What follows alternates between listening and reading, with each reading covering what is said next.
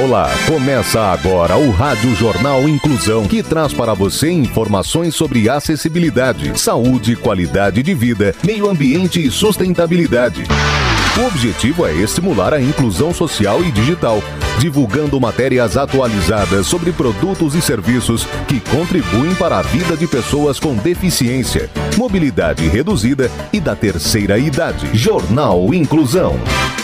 Olá, hoje é quarta-feira, dia 26 de outubro de 2022. Eu sou Fernando Negrão Duarte e esse é o Rádio Jornal Inclusão. Hoje é dia do trabalhador da construção civil. Participam desta edição os repórteres Luiz Pio, Tamir Souza, Rafael Alves, Clara Toscano e Danilo Santana. Vamos para os destaques de hoje. Jornal. Jornal. Inclusão Brasil. Estudantes desenvolve copo que muda de cor ao entrar em contato com droga. Brasileira se torna modelo aos 68 anos. Istanbul.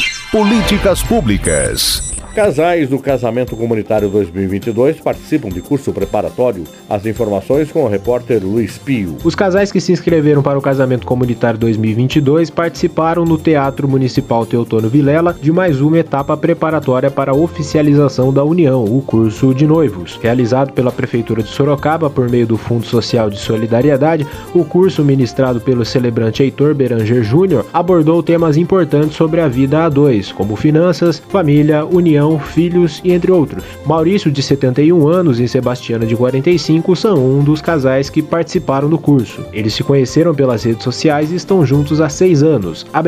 Quando fiquei sabendo do casamento comunitário, pensei que esta seria a oportunidade das nossas vidas. Estamos muito ansiosos, comentou Sebastiana. A próxima etapa para o casamento será a prova dos vestidos, que acontecerá no dia 10 de novembro na Unitem, quando serão feitos os ajustes finais para que tudo esteja perfeito para a cerimônia marcada para o dia 26 de novembro, em grande estilo, no Clube de Campo de Sorocaba. Saúde. Prefeitura de Butantim reforça o uso obrigatório de máscara nos serviços de saúde. Informações com a repórter Tamiri Souza. Desde setembro, o uso da máscara de proteção não é mais obrigatório em locais públicos. Porém, a Secretaria da Saúde de Votorantim relembra a população que o decreto estadual de número 67.069 determina a obrigatoriedade do item nos serviços de saúde. Em hospitais, laboratórios, farmácias e postos de saúde, o risco de contágio é muito maior. Abre aspas. A máscara é a única barreira que temos de equipamento de prevenção, tanto para o Covid-19 quanto para outras doenças de fácil transmissão pelo ar. Fecha aspas, explica a secretária de Saúde de Votorantim, Isilda Mares Chiosoto de Moraes. Isilda também explica que nesses lugares frequentam pessoas na espera de um diagnóstico. Abre aspas. Muitas vezes a pessoa está com o vírus, mas é assintomática ou ainda não realizou um teste. Por isso a importância do uso da máscara, tanto para pacientes como para funcionários. Fecha aspas. Além disso, as unidades de saúde não distribuem o item e nem são obrigadas a fornecer. Abre aspas. Em caso de esquecimento, nós oferecemos, mas temos um giro de atendimento de quase 50 mil pessoas por mês. É inviável distribuir todas as vezes a cada visitante. Fecha aspas, comenta Isilda que complementa. Abre aspas. Se for usar alguma unidade de saúde em qualquer cidade do estado de São Paulo, leve uma máscara de proteção. Fecha aspas. Você está ouvindo o Jornal Inclusão Brasil. Não precisa existir uma grande razão para você ser um doador de sangue. É uma atitude humana que significa ajudar o próximo, praticar o bem e salvar vidas que correm riscos diariamente e realizar um ato de solidariedade. Se você tem entre 16 e 67 anos de idade, pesa mais de 50 quilos e está com a saúde em dia, seja um doador. Faça parte do grupo de pessoas que colaboram para o abastecimento dos hemocentros espalhados pelo Brasil. É rápido, fácil e a sensação de empatia é única. Não importa o tipo de sangue que você tem, mas sim o amor que corre nas suas veias. Doe sangue, salve vidas.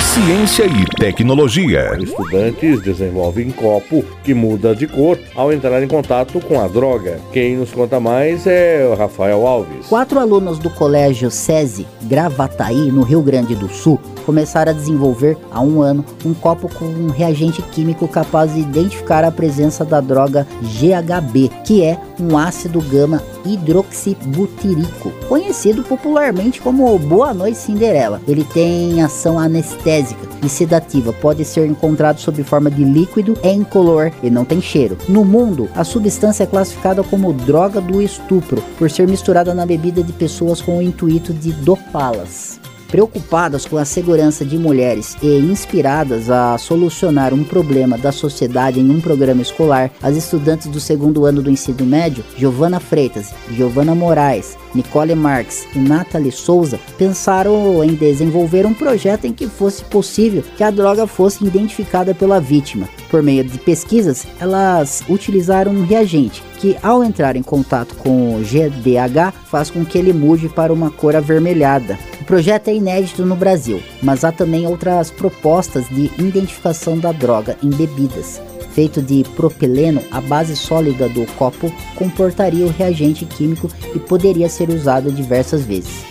Além da continuidade da pesquisa, que deve ser concluída até o ano que vem, quando as meninas devem se formar do colégio, elas também buscam um patrocinador que possa oferecer um laboratório onde os experimentos sejam bem aprofundados. Melhor idade.